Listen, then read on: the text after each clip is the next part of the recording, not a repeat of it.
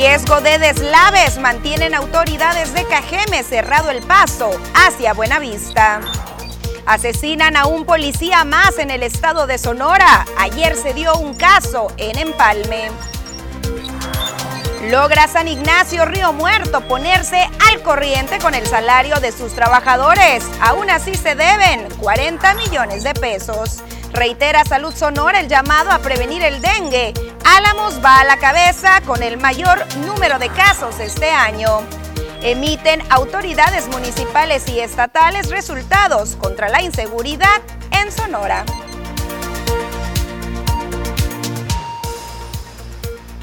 ¿Qué tal? Muy buenas tardes, bienvenidos a la segunda edición de las noticias. Gracias por acompañarnos como todos los días. Ponte cómodo porque hay bastante información, lo que ha ocurrido en las últimas horas a nivel local, estatal, nacional, por supuesto también lo que está ocurriendo a nivel internacional. Te recuerdo que para nosotros es muy importante conocer tu opinión acerca de la información que te estamos presentando, pero también conocer si tienes alguna problemática o alguna situación que nos quieras compartir, alguna duda, alguna sugerencia, alguna queja, algún reporte, la línea de WhatsApp aparece en tu pantalla. Está completamente abierta para recibir esa retroalimentación 64 41 04 21 20. Recuerda que estamos completamente en vivo también a través del portal Facebook Las Noticias TVP. Lo mismo el portal tvpacífico.mx. Te invitamos a compartir esta transmisión, por cierto. Y ya que estamos platicando de las redes sociales, te recuerdo que también estamos activos. Mismo nombre, TVP Las Noticias Obregón a través de Instagram, a través de TikTok y por supuesto también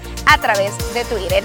Sin más, nos vamos de lleno con la información y con información no muy positiva y es que el día de ayer por la tarde se asesinó a un agente de la Policía Municipal en Empalme. Con esto, en el estado de Sonora se llegó ya solamente este 2022 a los 12 asesinatos. A la lista de más de 241 elementos policíacos asesinados en el país y 12 ya en el estado de Sonora, se sumó el caso de Manuel Alejandro, quien fue asesinado este lunes por la tarde en Empalme. Según información de testigos, el policía municipal de 37 años se mantenía fuera de servicio y en la plaza del Tinaco, donde fue atacado. Aunque a nivel nacional los estados con más policías asesinados son Guanajuato con más de 30 este 2022, seguido por Zacatecas, Veracruz, Jalisco y Michoacán, en Sonora eran hasta principios de junio 11 los privados de la vida. Tras el hecho del lunes a las 19.30 horas, la Fiscalía de Sonora informó que se mantienen los elementos de la MIC en investigación tras la agresión armada.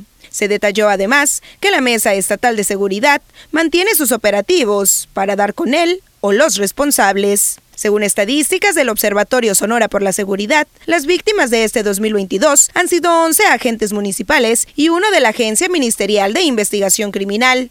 Y es el municipio de Guaymas el que se mantiene a la cabeza con más casos, seguido por Caborca y San Luis, Río Colorado.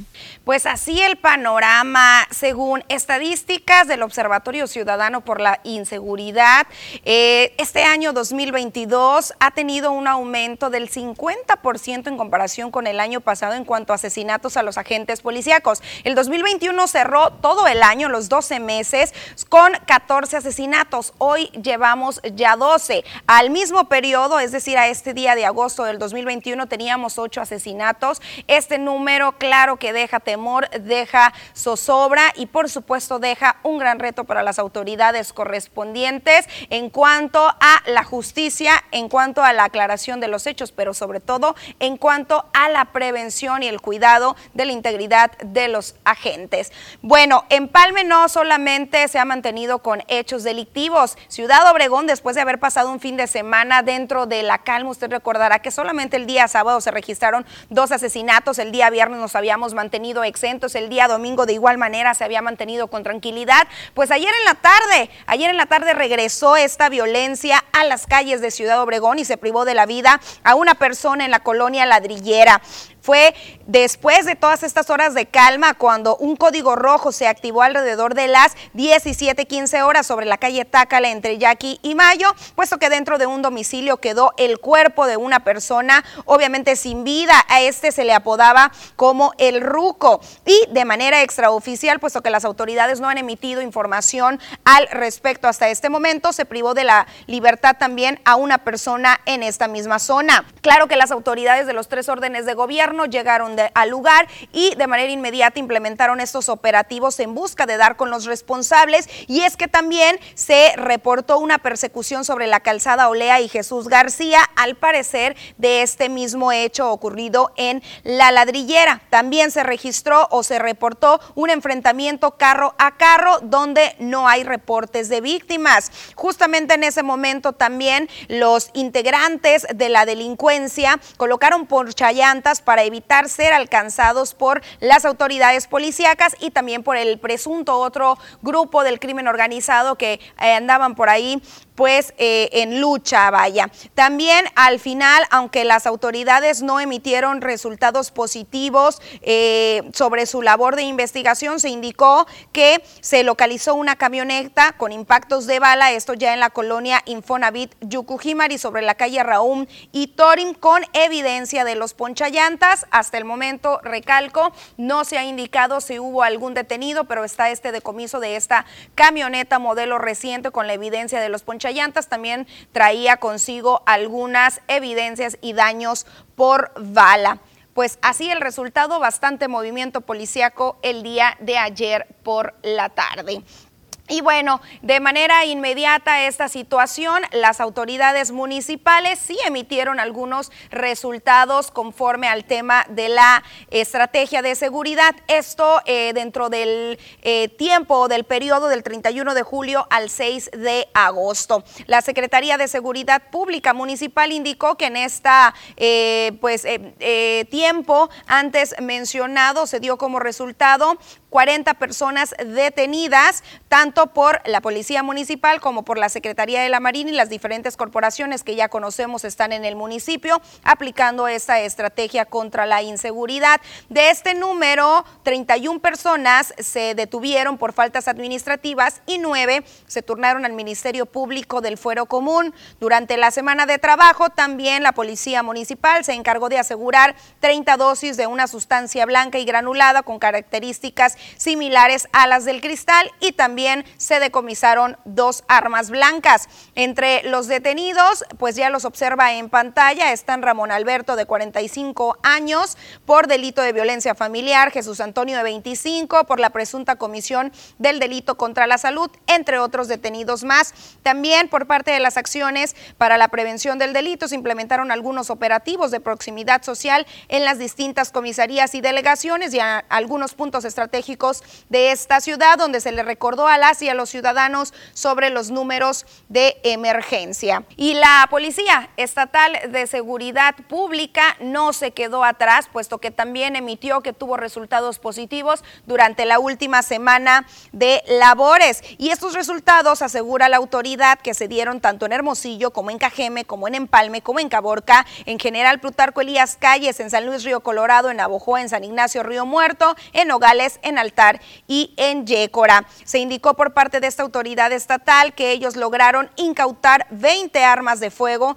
y 597 cartuchos de diferentes calibres durante los operativos que se estuvieron realizando con todos los órdenes de gobierno. También indicó que derivado de la operatividad policial se lograron asegurar a 65 personas, de las cuales 11 estaban en posesión de sustancias prohibidas, además en atención a la denuncia ciudadana contra el narcotráfico narcomenudeo, se logró el aseguramiento a lo equivalente a 6.460 dosis de sustancias similares al narcótico. Los agentes de la policía continúan atendiendo los reportes al número de emergencias 911 también por violencia familiar y de género, entre otros más. Se indicó y se recordó que cualquier denuncia o cualquier delito, cualquier situación anormal que usted perciba sobre las calles, es necesaria la cooperación a través de la denuncia al 911 o a través de la línea anónima 089. Pues así, así la situación de seguridad durante las últimas horas. Lamentable que un agente policíaco más haya perdido la vida, palomita para estos resultados, pero sin duda alguna, usted que tiene la última palabra nos ha hecho saber que hace falta mucho más. Es momento de una pausa comercial.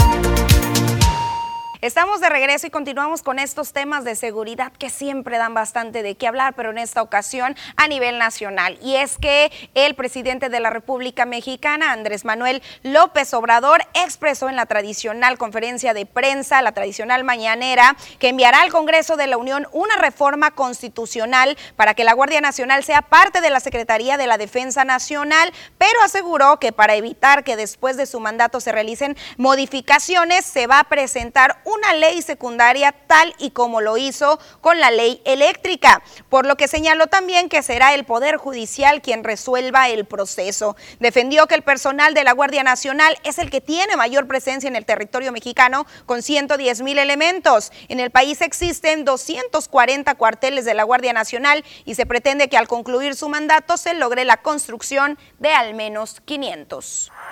Yo voy a enviar una iniciativa de ley para la reforma constitucional, pero voy a hacer lo mismo que hice con la reforma a la ley eléctrica. Como sé que los conservadores están en huelga, no legislan, ojalá y no cobraran, no están trabajando y todo lo rechazan pues así esta información de manera inmediata cuando el presidente de la República expuso su proyecto, pues comenzaron algunas voces inconformes, también otras voces que aplaudieron y que respaldaron esta iniciativa. Regresamos al municipio de Cajeme, donde por o después de estas lluvias y por el riesgo de eh, que representa el desprendimiento de algunas rocas en el cerro de la termoeléctrica, el ayuntamiento de Cajeme y la unidad de protección Protección Civil Municipal y también Seguridad Pública tomaron la decisión de cerrar temporalmente el paso hacia la comunidad de Buenavista y de todos los poblados aledaños. Esto hasta que las condiciones cumplan con las medidas de seguridad. Esto lo informó el alcalde de Cajeme. Ayer, en recorrido de trabajo por esta zona, Javier Lamarquecano señaló que el camino solamente podrá utilizarse para el traslado de víveres o algunas situaciones de emergencia, por lo que quedó prohibida de manera rotunda la circulación a quienes acudan a pescar o a realizar alguna otra actividad recreativa a esta área. Esto en tanto que se acondiciona una ruta alterna, descartándose el trayecto Buenavista-Las Garzas. Por el momento indicó que se va a estar realizando un estudio de riesgo con la ayuda de un especialista en geología y que se proyecta un plan para eliminar todo indicio de peligro y también para garantizar que el área quede totalmente segura para el pase vehicular y peatonal. Indicó también el alcalde de Cajeme que el día de mañana, 10 de agosto, se va a ofrecer una rueda de prensa para dar a conocer los detalles de la estrategia que se va a implementar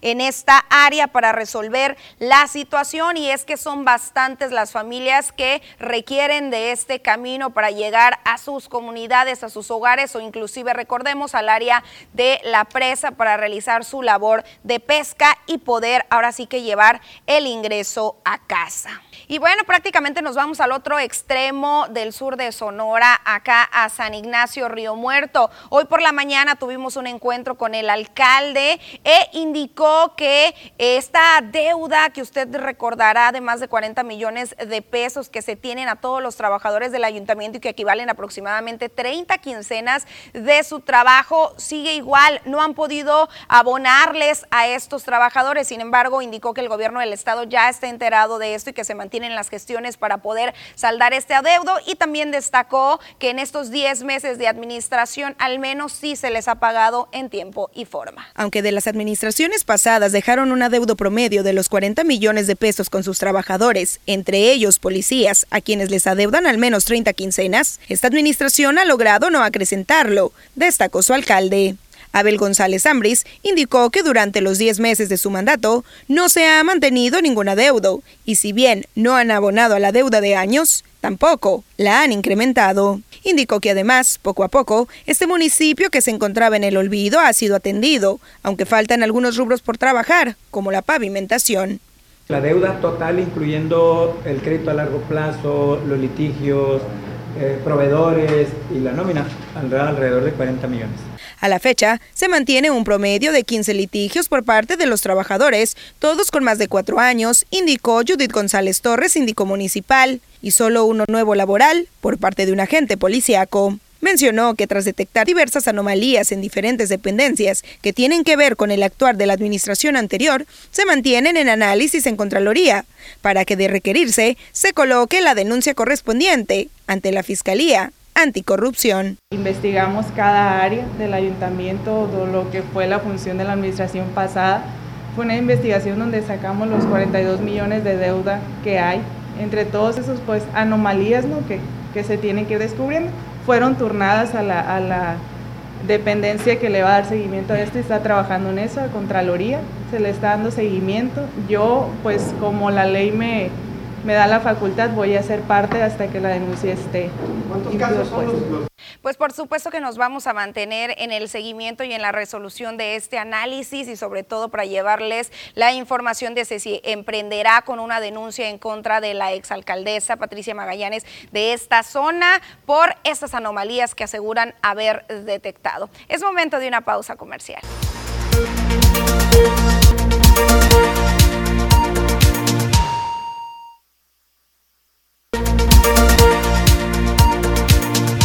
Continuamos en la segunda edición de las noticias por si vas encendiendo tu televisor o te vas conectando a través del portal de Facebook Las Noticias TVP. Y llegó el momento de contactarnos con Diana Zambrano, puesto que nos trae todos los detalles del pronóstico del tiempo.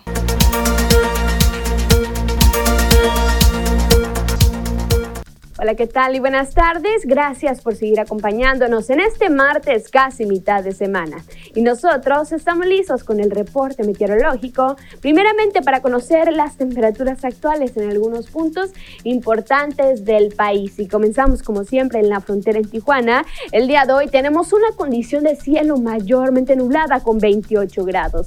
En La Paz se mantiene con 34 grados, Guadalajara con 25, Acapulco con 31 y Ciudad de México tenemos condición de cielo despejada con 23 grados. Pasamos a conocer las temperaturas actuales aquí en nuestro estado, en Sonora, y qué tenemos para el resto de la semana, comenzando en el sector de Navojo. Actualmente tenemos condición de cielo que se mantiene totalmente cerrada. Igual se mantiene el cielo nublado en lo que resta de la semana. Mañana miércoles tenemos precipitaciones, las máximas que van a variar entre los 34 y los 36 grados en los próximos días en Navojoa.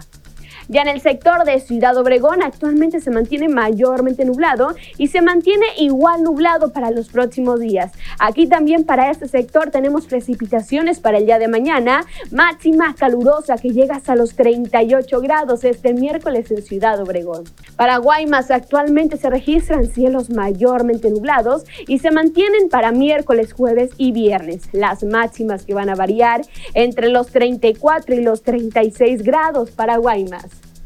Para finalizar, en Hermosillo, la capital de Sonora, actualmente se mantiene con 37 grados y mañana miércoles, al igual que el día jueves, incrementa un poco la máxima hasta llegar a los 38 grados. Aquí tenemos precipitaciones con descargas eléctricas, especialmente para el día domingo en Hermosillo.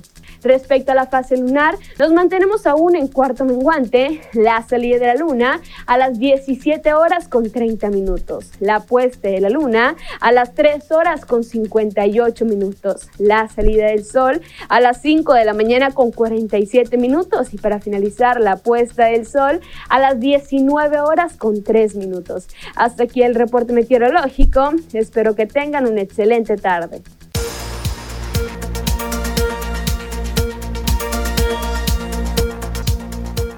Gracias por esta información. Hay que seguir atentos del clima, sobre todo para aplicar esas medidas en contra del calor. Y si usted aún no ha comido y ya hace hambre, les tenemos esta excelente recomendación. Más atún, más como tú, presenta.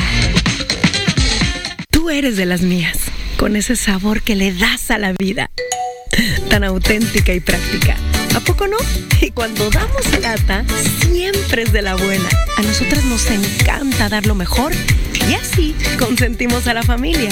Tú eres de las mías y yo soy más como tú. Más atún. Ya saben qué van a hacer de comer el día de hoy. ¿Me dejan antojarles? Primero les presumo que les puedo asegurar que tienen en su casa unas latas de atún más atún. ¿Que cómo lo sé? Porque si son como yo, les aseguro que no pescan cualquier cosa para comer y les gusta solo lo mejor. Ahora, ¿qué les parece preparar unos aguacates rellenos de atún? ¿O qué tal les caería un cevichito con este calorón? Pues delicioso. Tendrán invitados a comer o se van a ir con la suegra o van a tener amigas. Y si es así, les sugiero que hagan sándwichón de atún más atún. Y te vas a lucir. Todos se darán cuenta que la que sabe, sabe. Y si todavía no te he convencido con mis ideas, entra a la página Más Atún y estoy segura que encontrarás la receta ideal para ti, porque recuerda que Más Atún es más como tú. Más Atún, más como tú, presentó. Pues más atún, más como tú, una excelente y rápida recomendación. Es momento de pasar una pequeñísima pausa comercial, pero no se despegue, puesto que aún tenemos mucho más.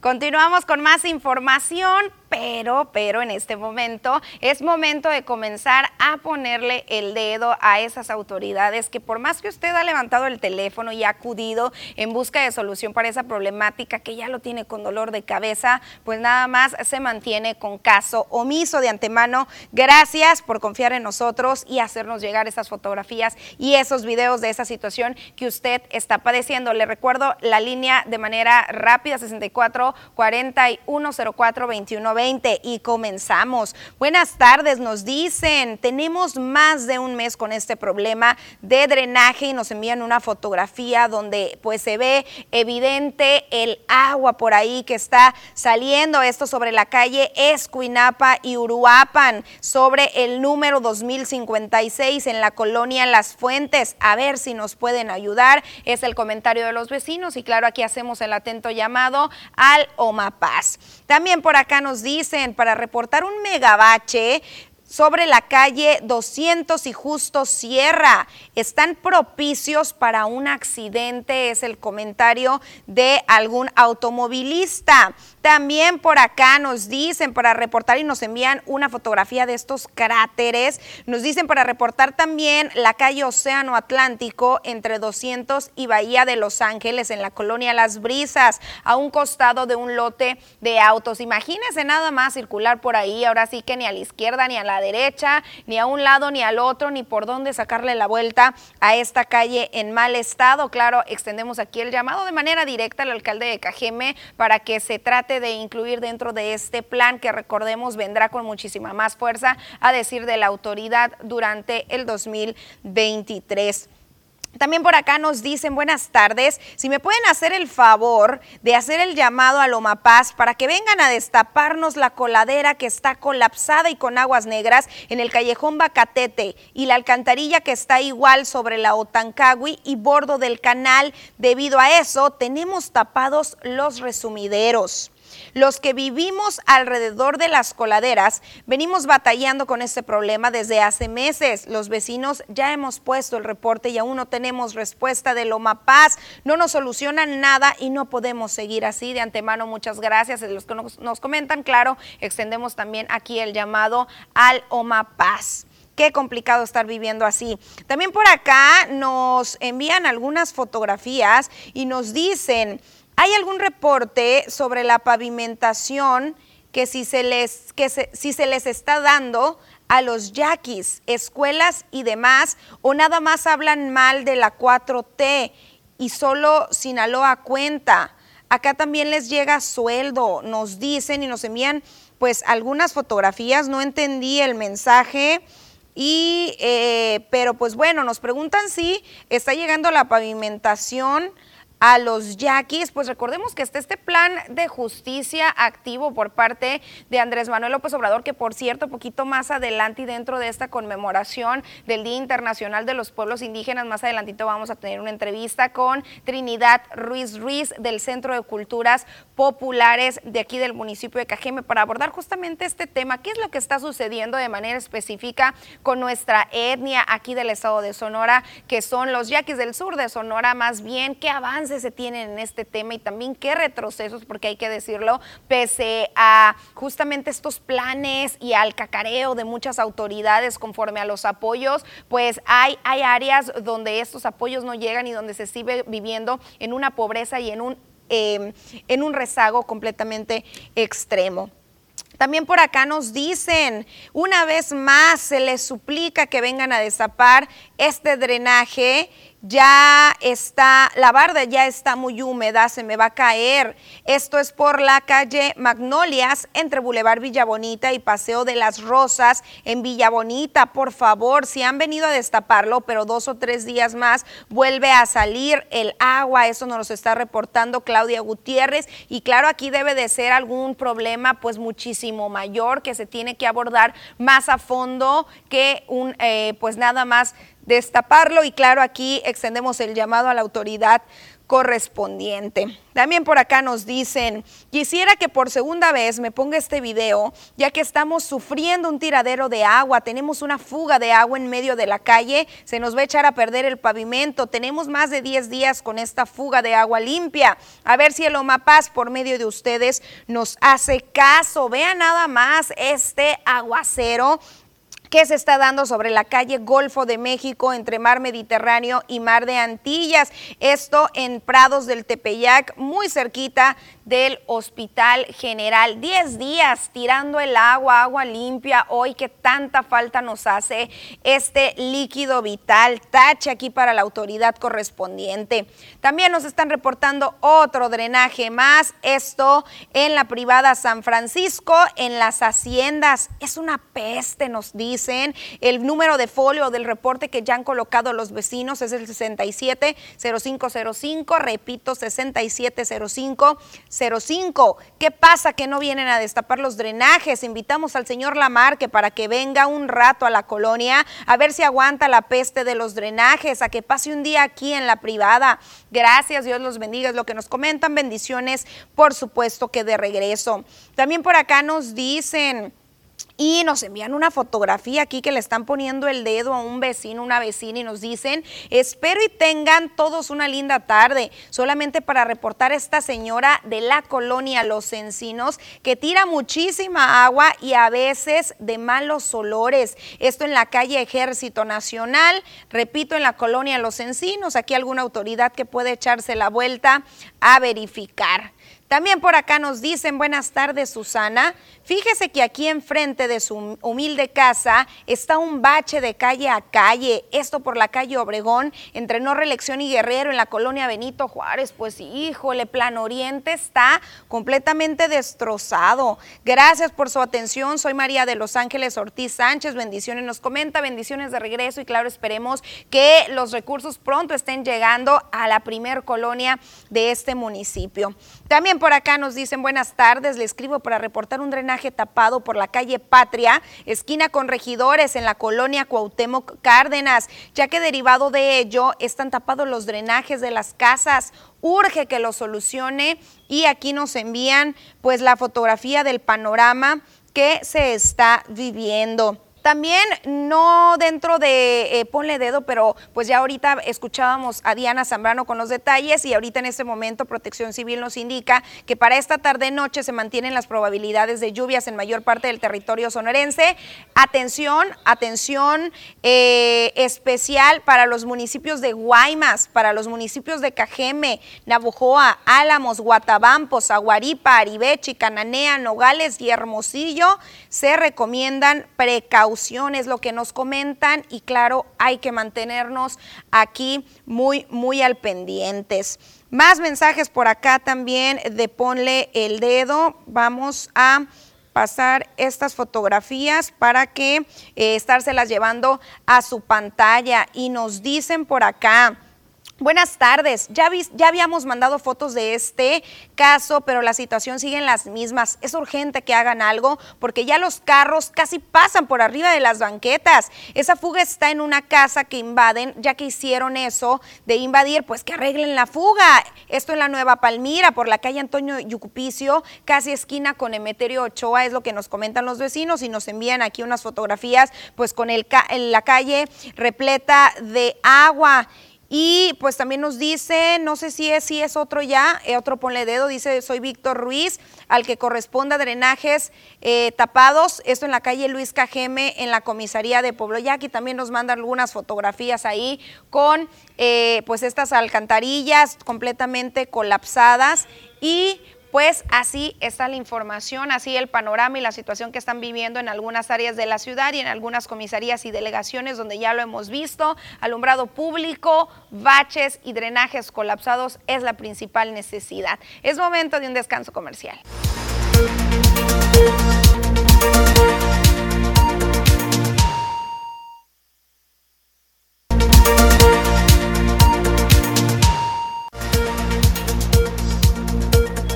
La violencia, el desplazamiento forzado, los conflictos medioambientales y los roces con el gobierno marcan este martes el Día Mundial de los Pueblos Indígenas en México, donde más de 23 millones de personas se asumen como tal, una de las cifras más altas de América. De sur a norte, donde habitan 68 pueblos indígenas reconocidos con idioma propio, los pobladores originarios afrontan la proliferación de grupos armados, en particular en Chiapas, estado del sureste con mayor población indígena del país, donde los desplazamientos internos se triplicaron desde el 2021 por la violencia.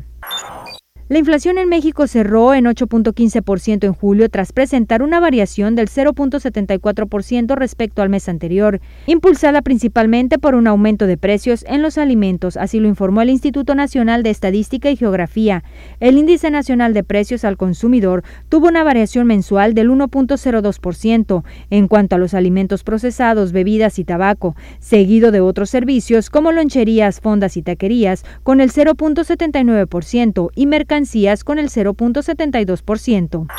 El incendio forestal que se registraba en la Sierra de Gomas en el municipio de Villaldama, Nuevo León, quedó controlado, así lo reportó Protección Civil del Estado. La dependencia informó que se mantiene el control del siniestro, que afectó un total de 30 hectáreas de matorral bajo. Los elementos de la Brigada Fénix de Protección Civil de Nuevo León, en coordinación con las unidades municipales, se encargaron de realizar el ataque directo para controlar el fuego en su totalidad. De acuerdo con lo establecido de Protección Civil de Nuevo León, el incendio se registró en una zona de difícil acceso y aparentemente fue provocado por un rayo.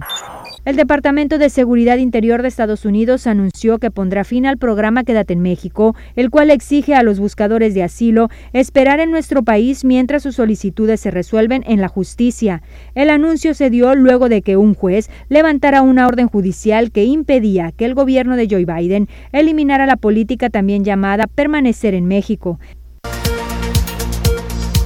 Comenzamos con información estatal. La generación de contraseñas seguras en cuentas electrónicas es un mecanismo efectivo para prevenir los ataques informáticos, informó la Unidad Cibernética de la Secretaría de Seguridad Pública del Estado de Sonora. Para proteger las cuentas de usuarios frente a delincuentes cibernéticos, recomendó utilizar contraseñas complejas con al menos 10 dígitos, integradas por letras mayúsculas, minúsculas, números y símbolos especiales. En su carácter preventivo, la unidad aconsejó cambiar las contraseñas de manera periódica, no reutilizarlas en las diferentes cuentas y nunca compartirlas para evitar sean vulneradas.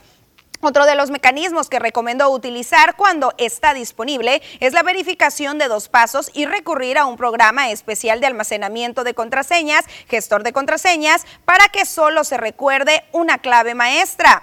Por un Sonora ciberseguro, exhortó a la población, en caso de dudas, comunicarse con personal de la unidad cibernética o escribir al correo ciberssp.sonora.gov MX. En otra información, tras las recientes lluvias registradas en el estado, se acumula agua donde puedan surgir criaderos de mosquitos transmisores de enfermedades, por lo que la Secretaría de Salud reiteró el llamado a mantener hogares y patios libres de criaderos de moscos. La Secretaría mencionó que una mínima cantidad de agua como la que puede acumularse en una corcholata puede convertirse en un criadero de moscos y que la mejor manera de evitarlo es lavar, tapar, voltear o tirar todos los recipientes tanto dentro como fuera del hogar. Detalló que a la última semana epidemiológica se registraron 76 casos de dengue. La incidencia en Sonora es de 2.4 casos por cada 100.000 habitantes. Con 68 casos confirmados, la incidencia en el municipio de Álamos es de 232.7 por 100.000 habitantes,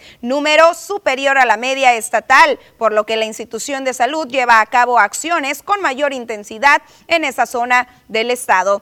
Respecto a otra enfermedad transmitida por los mosquitos, el chikungunya en Sonora, han transcurrido seis años sin el padecimiento. El último caso ocurrió en la semana epidemiológica número 26 del 2016. Y en cuanto al Zika, han transcurrido dos años y ocho meses sin casos en el estado. El último se registró en la semana epidemiológica 49 del 2019. En otra información, los principios de movilidad y seguridad vial serán fundamentales en la elaboración de la iniciativa con proyecto de ley en la materia para contar con el Estado con una norma jurídica que responda a los problemas y necesidades de cada una de las regiones del Estado, consideró la diputada Claudia Zulema Burs Corral. Durante el cuarto foro de consulta con Parlamento Abierto realizado en el sur del Estado, la presidenta de la Comisión de Movilidad y Seguridad Vial en el Congreso informó que estos principios se fundamentan en lo establecido en el párrafo último del artículo primero de la Constitución Constitución Política del Estado de Sonora.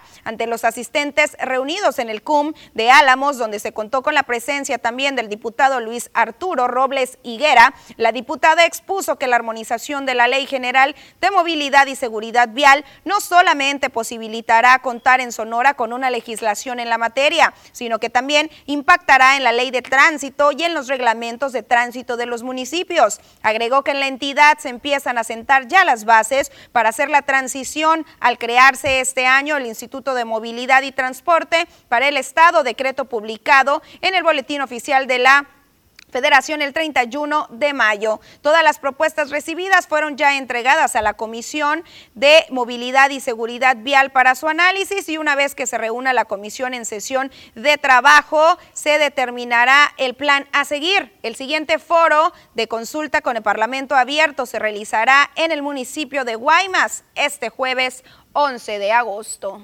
Después de este dato estatal, pasamos a ver qué es lo que está ocurriendo a nivel internacional. Este martes Nagasaki conmemoró el 77 aniversario del devastador ataque nuclear que arrasó la ciudad en un momento de pérdida de impulso del desarme nuclear. El primer ministro de Japón lamentó la falta de avances del movimiento hacia la desnuclearización. El proyecto Manhattan de desarrollo de la primera bomba atómica conllevaba su lanzamiento como forma de comprobación de resultados. Estados Unidos lanzó dos bombas sobre Japón, una de uranio en Hiroshima y otra sobre Nagasaki, este último de plutonio. Los 27 Estados miembros de la Unión Europea se han puesto en marcha para conseguir reducir el consumo de gas ruso de aquí hasta el 31 de marzo del año que viene, un plan acordado hace dos semanas para preparar a la Unión Europea para un posible corte de gas por parte de Rusia. La presidenta de la Comisión Europea advirtió la semana pasada que Europa debe prepararse para la peor situación en relación con Rusia y el control de su producción de gas. Según la Comisión Europea, hay que ahorrar un total de 45 mil millones de metros cúbicos de gas para alcanzar el objetivo en los próximos siete meses.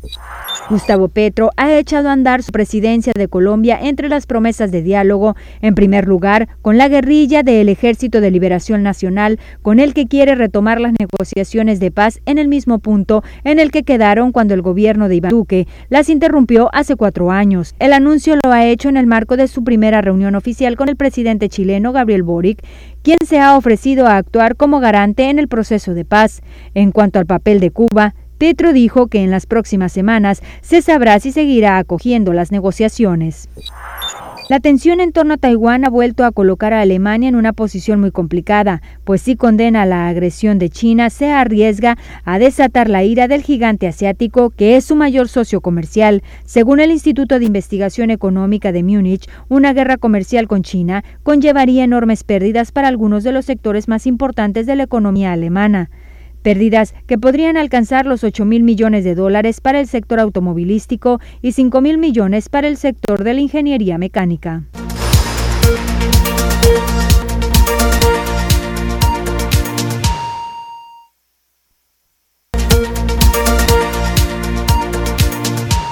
Continuamos con más información y como se lo comentábamos hace unos minutos, hoy 9 de agosto se conmemora a nivel mundial el Día Internacional de los Pueblos Indígenas y sin duda alguna es una conmemoración muy especial también para el sur del estado de Sonora, donde contamos con una de las etnias más ricas en cultura y en historia, la etnia yaqui. Y una de las expertas en este tema es Trinidad Ruiz Ruiz, a quien tenemos en la línea directora del Centro de Culturas Populares. Te saludo con mucho gusto, Trinidad. Muy buenas tardes. Y qué bueno que estamos platicando acerca de, este día tan importante.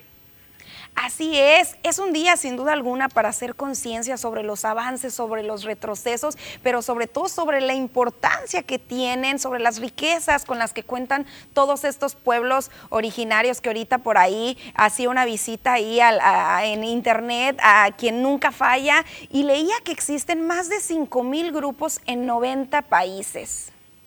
Así es, fíjate que en, en la actualidad los pueblos indígenas pues se encuentran sin duda alguna entre las poblaciones más vulnerables y sobre todo perjudicadas en el mundo en la cuestión pues exactamente así con más necesidades que los demás con mayor necesidad de de atención para salir adelante según la comunidad este internacional, porque esto se hace durante todo el año, se ha este determinado que se requiere este medidas especiales para proteger sus derechos, mantener sus culturas y sus formas de vida.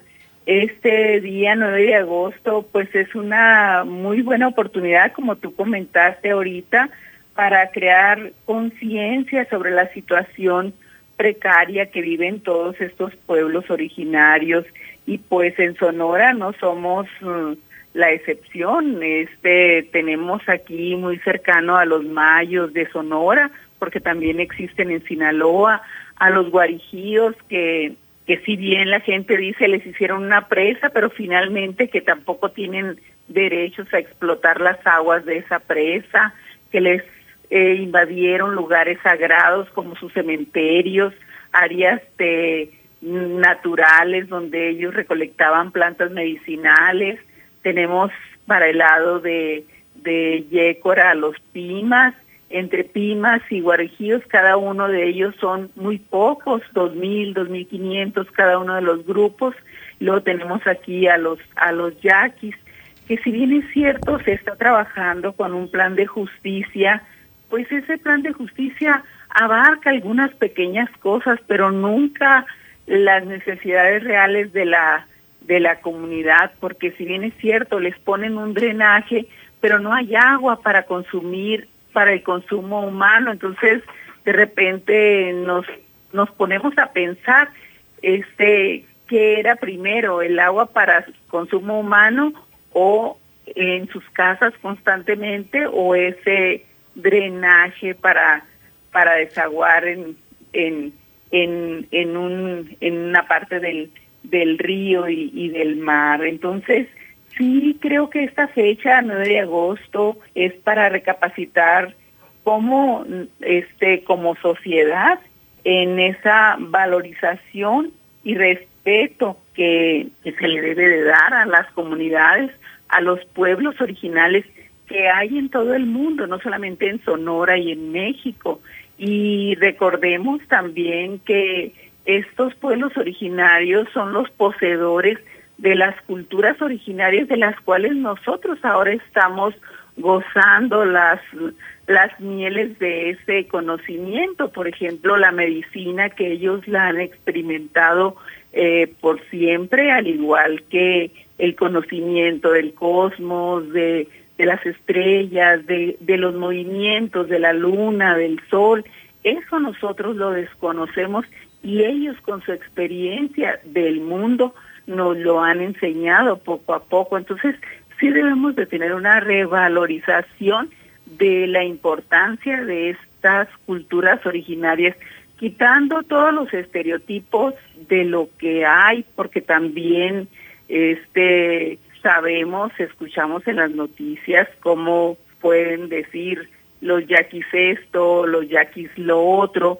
pero recordemos lo bueno, recordemos también que ha sido uno de los grupos más perseguidos de América Latina para, para su extinción. Entonces, eso también nos debe de llevar a reflexionar que no solamente es que estén exigiendo algunas cosas en la carretera, también son víctimas de, de cosas malas que están ya en el interior de las comunidades y no son ellos totalmente responsables. Entonces son es una causa también a ellos también les está afectando socialmente la problemática que hay en todo el país y aunado a eso pues uno de los de lo que se está pretendiendo hacer con estas con esta conmemoración del Día Internacional de los Pueblos Indígenas es trabajar sobre la lengua, sobre la recuperación de la palabra, pero también vemos la situación económica mundial y eso contribuye a que menos familias estén unidas porque tienen que salir a laborar para poder tener lo básico para sobrevivir. Entonces, yo creo y considero que como sociedad este pudiéramos pensar un poco más allá de la situación que viven estas comunidades. Recientemente yo acabo de ir el al año nuevo Seri y verdaderamente pues es un gusto poder ir a, a la playa donde están ellos ubicados, pero a la hora de poder de, de decir quiero un vaso con agua, no hay en las llaves, no hay agua potable, si no vas y consigues con quien tiene unos unos unos este tambos ahí de agua, no se consigue agua en todo el pueblo, entonces andábamos lavando, ayudando ahí a limpiar un espacio porque se inauguró un centro de cultura, el Centro de Cultura Coyote Iguana, y con agua de garrafón, que es un delito eso. Tuvimos que lavar el trapeador para que pudiera estar en condiciones de que se pasara. Entonces, eso esas cosas son las que nos deben de hacer un poco crear conciencia de la situación que viven estos pueblos. Estoy hablando nada más de dos días que pasé allá, entonces mm, no me imagino una vida con esas carencias verdaderamente.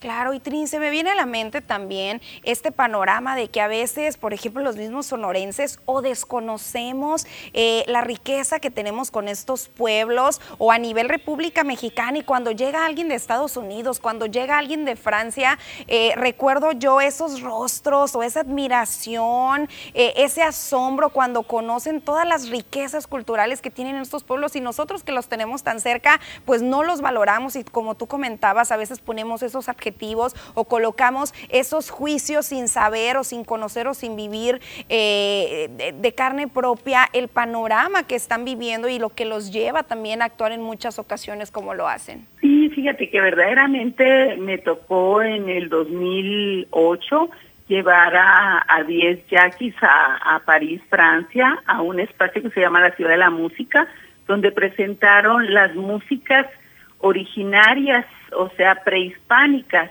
y entre ellas estaba la música del venado y del pascola, yaquis eh, por México. Entonces es muy impresionante cómo eh, los estudiosos de la música a nivel mundial pueden considerar esta música que está dedicada al entorno, a la naturaleza, a los animales que conforman esta naturaleza, y, vemos que aquí no conocemos, desconocemos y no valoramos. Claro que, pues un día, un día sin duda alguna para hacer esta reflexión y sobre todo para valorar, recalcamos a estas etnias que tanta riqueza nos regalan con toda su cultura, con sus danzas, eh, época tras época, año con año y también, también para las autoridades correspondientes intentar hacer esa reflexión y que se aboquen a estas necesidades. Y se me viene también a la mente cómo hay comunidades donde no cuentan con una casa de salud, donde ahorita lo comentabas, no hay un vaso de agua, donde no hay una carretera para poder llegar acá en los guarijíos ante alguna urgencia, no pueden bajar porque no hay caminos, tienen que solicitar algún helicóptero. Es, es complicada la situación que viven muchos pueblos. Así es, definitivamente. Y hay muchos ejemplos como eso que acabas de mencionar, que no haya ni siquiera un diclofenaco para un dolor de alguien que se cayó en una moto y tuvo un accidente. Entonces es triste el panorama y eso es, creo que lo que debemos de considerar un análisis, que analicemos, que pensemos eh, cómo vivimos y cómo viven y que podamos comprenderlos un poco. Creo que para eso sirve este 9 de agosto. Pues muchísimas gracias Trinidad Ruiz Ruiz, directora del Centro de Culturas Populares. Enhorabuena por esta labor que siempre has emprendido poniendo el alto de manera exclusiva también la etnia yaqui y todas las etnias de la República Mexicana. Gracias. Muchas gracias a ustedes. Hasta luego. Hasta luego. Y bueno, es momento de una pequeñísima pausa comercial. Regresando tenemos más información, así que no se me vaya.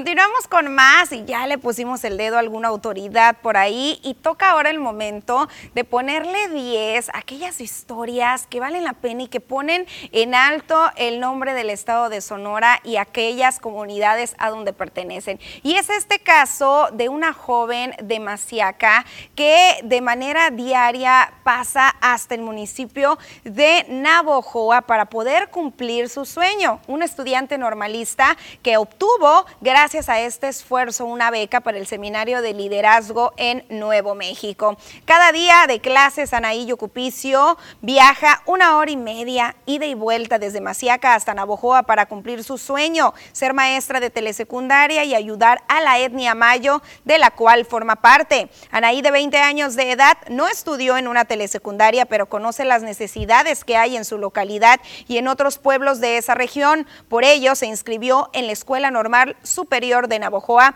donde cursa el quinto semestre de la licenciatura de Enseñanza y Aprendizaje en Telesecundaria. Este verano, Anaí fue una de las 16 de todo el país que participaron en el seminario sobre identidad y liderazgo comunitario convocado por la Embajada de Estados Unidos en México y la Asociación Nacional de Universidades e Instituciones de Educación Superior de la República Mexicana. Para ser seleccionada debía cumplir con varios requisitos, entre ellos ser integrada de una etnia y escribir un ensayo con sus motivos para postularse y su visión para convertirse en líder de su comunidad. El programa incluyó dos semanas de clases en la Universidad de Nuevo México, en la ciudad estadounidense de Alburquerque, donde tuvo la oportunidad de aprender sobre otras culturas indígenas gracias a sus profesores y a los otros jóvenes participantes originarios de Oaxaca, de Campeche, de Hidalgo, de Veracruz, de Chiapas y de Querétaro. A la par de su formación en la ENSN, Anaí también se prepara estudiando la lengua mayo, la cual ya no es hablada por toda la etnia, pero desea que sea parte de las enseñanzas a sus futuros alumnos. Por supuesto que un 10 para esta joven que es un orgullo sonorense y quien también se lleva en esta ocasión un 10 es Dafne Guillén, quien usted recordará puso en alto el nombre de Litson, el nombre de Cajeme y el nombre de Sonora dentro de algunas competencias internacionales y quien en este momento está en busca ya de su pase a París 2024. Con una constancia fija en sus entrenamientos, la campeona mundial de levantamiento de pesas Dafne Guillén Vázquez, alumna de la licenciatura en Dirección de la Cultura Física y el Deporte en el Instituto Tecnológico de Sonora Itson, busca desde ya su boleto para participar en los Juegos Olímpicos París 2024.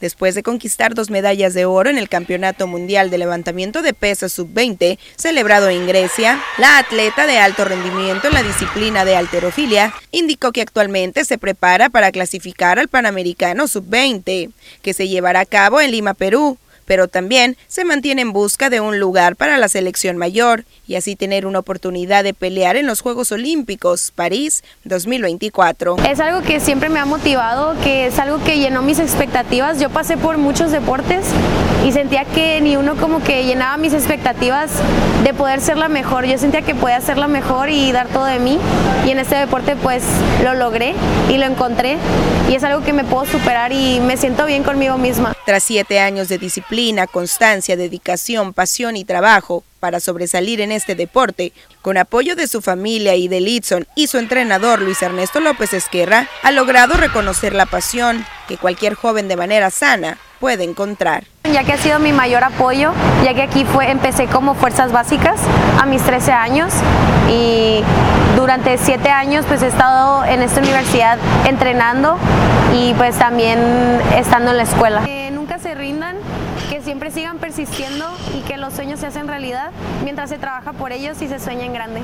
Pues por supuesto que un gigante 10 y enhorabuena y aplausos y por supuesto que la vamos a ver por allí en París 2024 poniendo en alto el nombre del Itson de Cajeme y del estado de Sonora. 10 para estas dos jóvenes sonorenses. Y bueno, cambiamos de tema, temas de salud y es que aunque muchos nos hemos olvidado ya del cubrebocas por molesto en ocasiones y porque ya no es obligatorio, la incidencia de casos por COVID-19 sigue a la alza. Solamente durante la última semana en el estado de Sonora se confirmaron 841 nuevos casos y se registraron también 10 defunciones. La dependencia de salud detalló que los casos ocurrieron en los municipios de Hermosillo principalmente con 319, en Nogales con 154, en Cajeme con 94 y ya el resto de los municipios con menos de 90. Durante esta semana se reportaron además 10 defunciones en 7 hombres y 3 mujeres residentes de los municipios de Hermosillo, con 4, Cajeme con 3, Altar, Guatabampo y Ures, uno cada uno. La Secretaría compartió que a la fecha se acumulan 189.482 casos confirmados y 10.254 personas fallecidas por la enfermedad. La institución reiteró el llamado a continuar con las medidas de prevención ya conocidas, como lo es el uso del cubrebocas, el lavado frecuente de manos, ventilar los espacios cerrados y, claro, mantener la sana distancia. Después de esta información pasamos a una pequeñísima pausa comercial y regresamos a las noticias.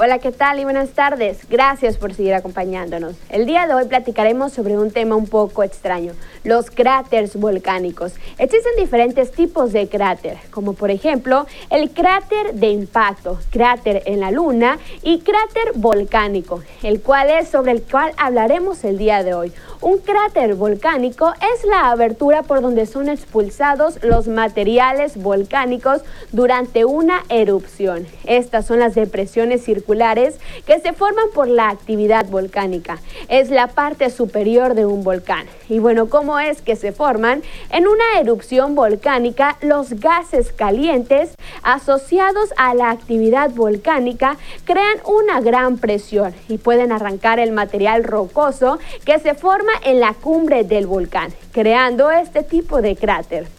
Y bueno, el día de hoy ya aprendimos más sobre este tipo de cráter y los próximos días estaremos conociendo más sobre otros tipos, como por ejemplo los que son formados por impactos de meteoritos en la superficie del planeta. Los invito a seguir acompañándonos durante nuestra programación.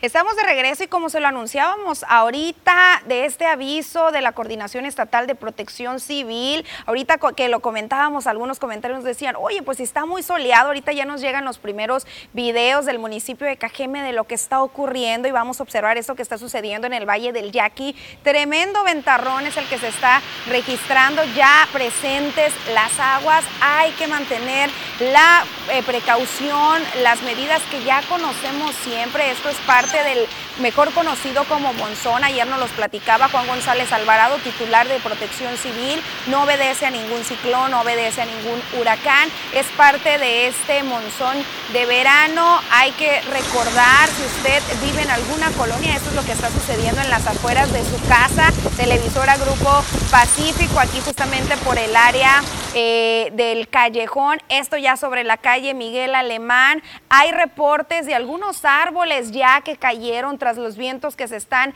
registrando. Se me reporta también un transformador que tronó por allá rumbo al estadio de los Yaquis. Aquí observa usted eh, hace unos momentos este árbol que se colapsó y hay que mantener eh, también la calma. Ahorita también nos reportaban muchos apagones muy constantes rumbo a Torres de París. Hay áreas que se inundan, ya lo sabemos, quienes circulan hacia Plan Oriente o hacia el Poniente por el paso del desnivel, no hay que desafiar las aguas, no hay que intentar ganarle, no hay que arriesgarse, más vale esperar unos minutitos y guardar nuestra seguridad, tanto material como física, nuestra integridad y la de nuestras familias. Hay que disfrutar hasta donde se pueda de estas aguas que habían sido tan esperadas por el municipio de Cajeme ante la sequía que se está viviendo y no hay que desafiarlas. Estas imágenes también nos las hacen llegar del área de Valle Dorado, también nos envían un video que vamos a observar ahorita de lo que está sucediendo con estas fuertes rachas de viento rumbo a Valle Dorado y pues ya llegó, ya llegó este día de nueva cuenta el agua, fuertes rachas de viento y pues hay que mantenernos muy, muy al pendientes de las indicaciones que nos vaya emitiendo la autoridad. Nos siguen reportando apagones en algunas áreas de la ciudad. Repito, hay que mantener la calma en cuanto pasen estos eh, chubascos y estos fuertes vientos. Eh, se, nos pide que dentro de estas eh, pues recomendaciones están el que no salga de su casa si no tiene alguna urgencia que salir, hay que esperar a que pase este viento que pues repetimos, según la autoridad, no obedece a algún ciclón, no obedece a algún fenómeno natural, más que al monzón de verano, que recordemos el fin de semana pasado, el día viernes también se vino con todo, y es lo que estábamos esperando, ojalá que rumbo a la presa, al sistema que poquito a poquito se ido recuperando, pues se mantengan estas captaciones tan de manera positiva y que pues ahora sí, ni modo, ni modo, con las calles ya le tendrá que entrar la autoridad al arreglo de nueva cuenta de estos baches, de estos cráteres y pues recalcamos, hay que mantener la calma, hay que mantener la precaución y la prevención y hay que disfrutar, hay que ir prendiendo la, la cafetera para disfrutar de un cafecito observando esta rica lluvia tras la ventana. Y áreas, áreas también de riesgo, ya lo sabe, quienes viven cerca a los canales, quienes viven en colonias o en áreas donde no hay pavimentación, donde saben que por su naturaleza se inundan, pues hay que sacarles la vuelta o hay que y no salir hasta que baje el agua y bajen las rachas de viento. Pasamos una pausa comercial, yo sigo muy atenta de sus mensajes, ya sabe la línea 64 41 04 21 20. Gracias.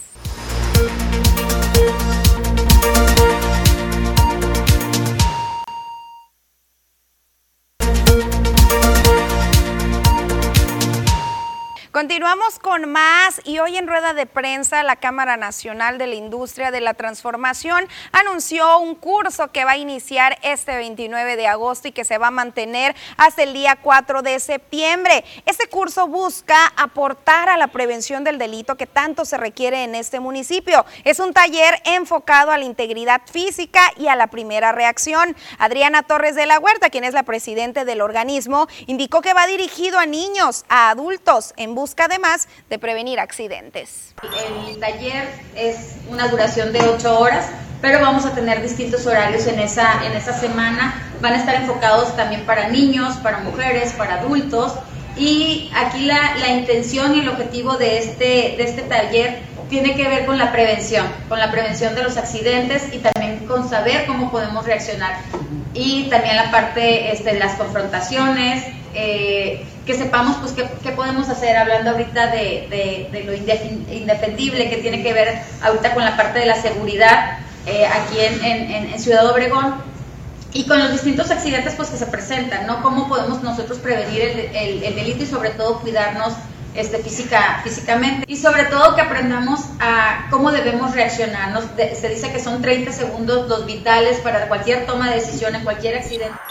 En otros temas, la Secretaría de Educación y Cultura ya dio a conocer el calendario escolar para el próximo ciclo que comprende del 2022 al 2023. Según la información proporcionada, con 190 días efectivos de clases para el nivel básico en escuelas públicas como particulares, se dará inicio a la labor el próximo 29 de agosto. En cuanto a los periodos vacacionales, en diciembre será del lunes 19 al viernes 30 de diciembre. Los docentes se presentarán al taller intensivo el lunes 2 al viernes 6 de enero, en tanto que las y los estudiantes regresarán a las aulas el lunes 9 de enero del 2023. Mientras tanto, en Semana Santa y la Semana de Pascua se pretende que vaya del lunes 3 al viernes 14 de abril para regresar a clases el lunes 17. El fin de curso será el miércoles 26 de julio del próximo año. Las suspensiones oficiales se mantendrán de la siguiente manera, anótele. 16 de septiembre por la independencia de México, 2 y 21 de noviembre por el Día de Muertos y la Revolución Mexicana. El 6 de febrero, Día de la Constitución, el 20 de marzo, natalicio de Benito Juárez,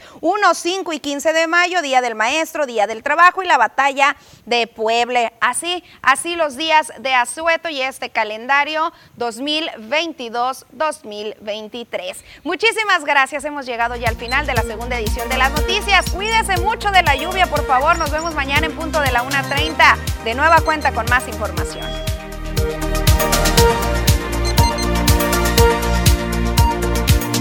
You.